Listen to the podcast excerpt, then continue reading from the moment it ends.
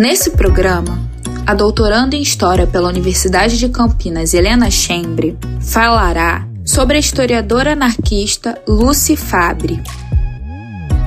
É o olhar que faz a história, escreve Michelle Perrot, em um livro clássico dedicado à história das mulheres. Abordar a história das mulheres exige levá-las a sério na constituição das relações sociais, das relações entre gênero, no desenrolar dos acontecimentos, nos fluxos da história.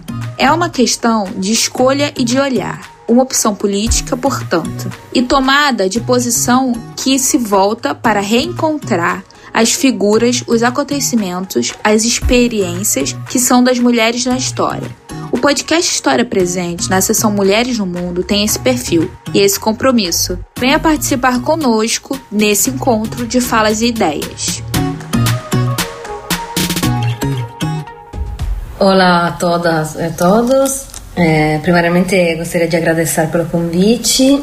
Hum, acho importante criar espaços desse tipo para resgatar e tornar visíveis histórias de mulheres, no caso anarquistas. Então, parabéns pelo vosso trabalho. E a mulher da qual vou falar é Luce Fabri, que nasceu na Itália, em Roma, em 1908. Luce cresceu em Bologna, onde foi uma jovem espectadora das greves, das lutas do Biênio Vermelho, né, 1919-1920, onde tiveram coletivização de terra no campo, ocupação de fábrica na cidade. Naquela época, a Luce era aluna do Liceu Clássico, que era a escola frequentada pelos filhos da burguesia local. A mesma classe que apoiava as ações criminosas dos camisas negras na repressão das greves dos trabalhadores e das organizações cooperativas e sindicais. Essa classe burguesa que era apavorada pelas conquistas operárias. Por outro lado, eh, Luce era filha do anarquista Luigi Fabri, o que lhe permitiu contato com sindicalistas, jornalistas, trabalhadores anarquistas e socialistas, e, sem esquecer do famoso Enrico Malatesta, grande amigo de seu pai. Luce eh, testimoniò o surgimento do fascismo, conforme ela filho da Primeira Guerra Mundial e do clima de violência daqueles anos, e testemunha também as expedições punitivas dos camisas negras, que muitas vezes atingiram sua família e amigos. Conforme a leitura de Luce, o fascismo pode ser definido como uma contra-revolução preventiva, implementada pela burguesia contra as ameaças revolucionárias do proletariado. Já em 1922, antes da Marcha sobre Roma, que representou de fato o início do poder do Partido Nacional Fascista, o pai Luigi escreveu um livro titulado La Controrivoluzione Preventiva, Riflessioni sul fascismo, né? A Controrivolução Preventiva, reflexões sobre o fascismo. Ainda hoje é um texto fundamental para quem quer entender como o fascismo surgiu e como surgiu para responder à necessidade de defesa das classes dominantes da sociedade moderna. Segundo as palavras de Luce, eh, quando as classes ricas, que esperavam cheias de horror e ódio o estrondo de um movimento expropriador, se deram conta da debilidade material das massas, recuperaram o ânimo e saíram do campo da legalidade para destruir com violência o que o povo havia construído de forma legal. Dessa forma, tivemos na Itália uma contra-revolução sem que houvesse existido uma revolução. Essa contra-revolução, que então parecia um fenômeno puramente italiano e hoje é um fenômeno mundial, né, naquela época, se chamou fascismo. Eh, com o pseudônimo de Epicari, Lucio pubblicò suo primo artigo in dicembre di 1925, con 17 anni di idade, na rivista fondata por Enrico Malatesta, Pensiero e Volontà. O artigo dela era intitulato Ciência, Filosofia e Anarquismo e in polemica con un anarchista italiano, Malatesta, e con o russo Kropotkin, Luce afirmava sua visão do anarquismo, que interpretava mais como um percurso que como um fim, supondo que o caminho é mais importante do que o fim.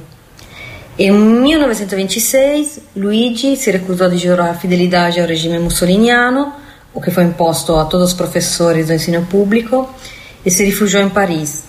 Luce si riuniu com a família na capital francesa apenas dois anos depois, em 1928, Depois da formatura na Universidade de Bologna, na Faculdade de Letras, com uma tese sobre Eliseo Reclus.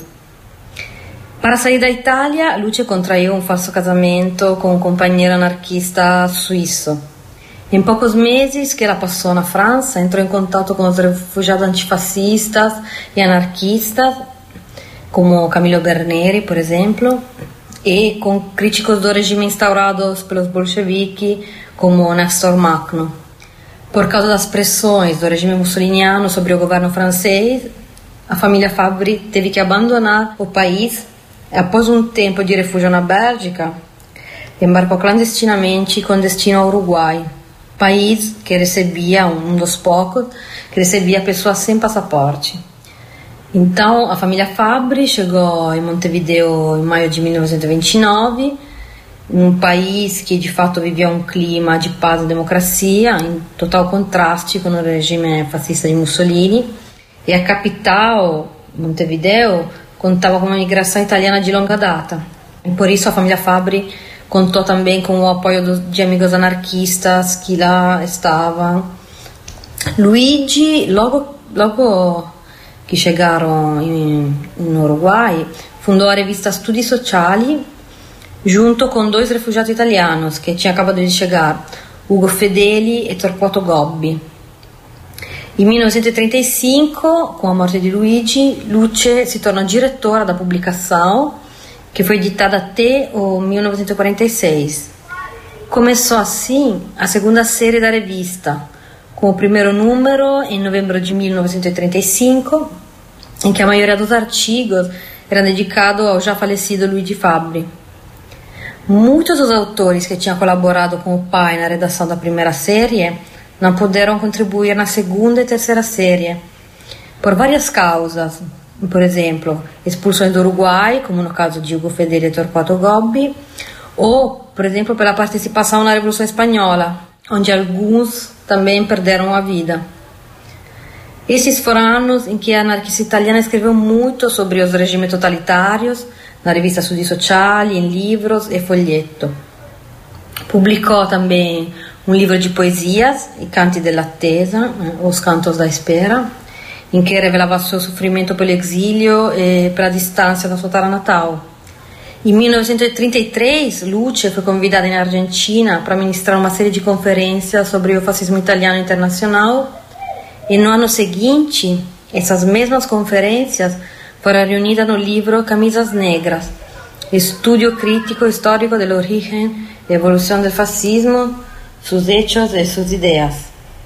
Nesse livro, a autora desenvolve uma análise aprofundada do fascismo, particularmente italiano e alemão, na tentativa também de alertar os povos latino-americanos com o começo da Revolução Espanhola e da Guerra Civil, sua atenção se focou sobre as experiências de autogestão, de práticas anarquistas e de luta antifascista que estavam ocorrendo na Península Ibérica. E manteve contato uh, com muitos companheiros, particularmente italianos, uruguaios e argentinos, que foram combater contra o avanço do franquismo. Graças também ao contato direto com a FAI e a CNT, Lucia estava a cada momento informada sobre os fatos que estavam ocorrendo, sobre as decisões tomadas pelos anarquistas e sobre as dificuldades da guerra.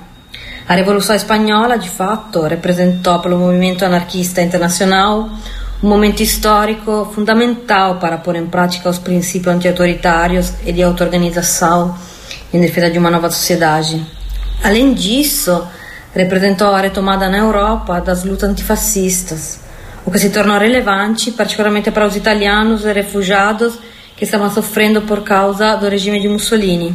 A posição adotada pela União Soviética e staliniana na intervenção espanhola foi amplamente criticada por Luce, que a considerou como uma forma de impedir qualquer projeto revolucionário e como uma das causas da derrota do antifascismo na Guerra Civil e da vitória do franquismo. Neste período, Além de ser diretora da revista Studi Sociali, Lucia colaborou com outras revistas eh, de vários lugares do mundo. Por exemplo, as uruguaias Socialismo e Liberdade, Esfuerzo, a espanhola Solidariedade Obrera. E com o pseudônimo de Luz de Alba, editou a coletânea de artigos com o titolo eh, 19 di giugno, di Julio, Antologia della Rivoluzione Spagnola, onde na advertência inicial é manifesta uma preocupação para a conservação de uma memória histórica sobre os eventos revolucionários e sobre a luta da CNT e da FAI. E se declara que esse livro quer ser uma contribuição à futura escrita da história. Com o fim da Segunda Guerra Mundial, Luce, que era professora de literatura italiana na Faculdade de Humanidade e Ciências da Educação em Montevideo, continuou com sua difusão do pensamento eh, do pensamento anarquista de cunho malatestiano e com reflexões sobre totalitarismo, democracia e liberalismo. Em 1956, foi entre os fundadores da Federação Anarquista Uruguaia, a FAO, da qual se afastou alguns anos depois por causa de divergência com o grupo sobre, particularmente sobre a questão da Revolução Cubana.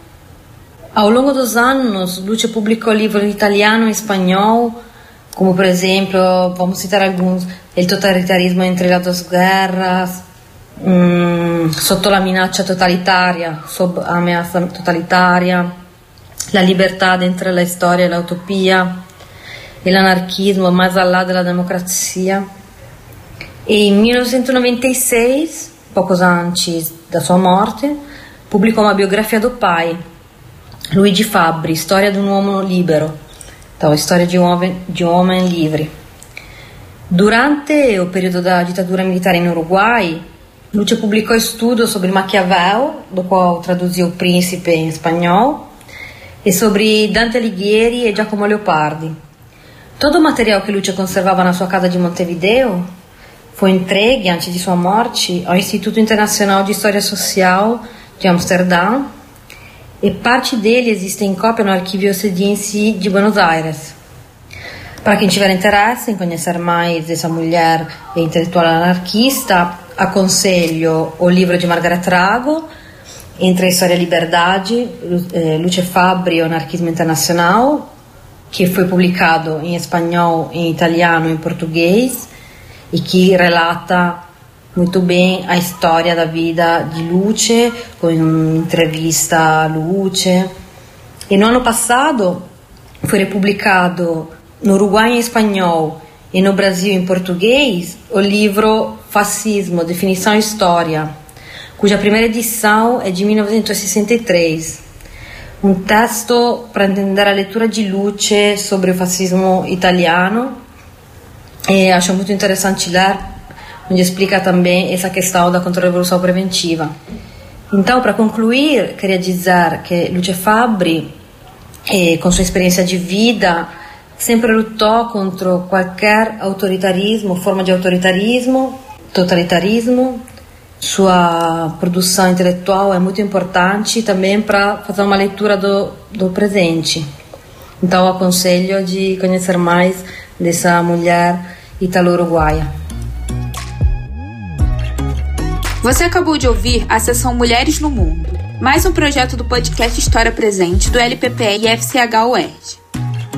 Lembrando que o LPPE está junto na luta contra o Covid-19. Se puder, fique em casa e ajude quem precisa. Na nossa página no Facebook tem uma lista de movimentos e instituições que você pode ajudar. Muitos estão passando necessidade nesse momento difícil e precisam de ajuda. Cabe ressaltar a importância de se ter uma saúde mental nesse momento. Com isso, a página do LPPE traz indicações de filmes, livros, programações culturais para que possamos passar por esses tempos. Qualquer coisa, estamos aqui.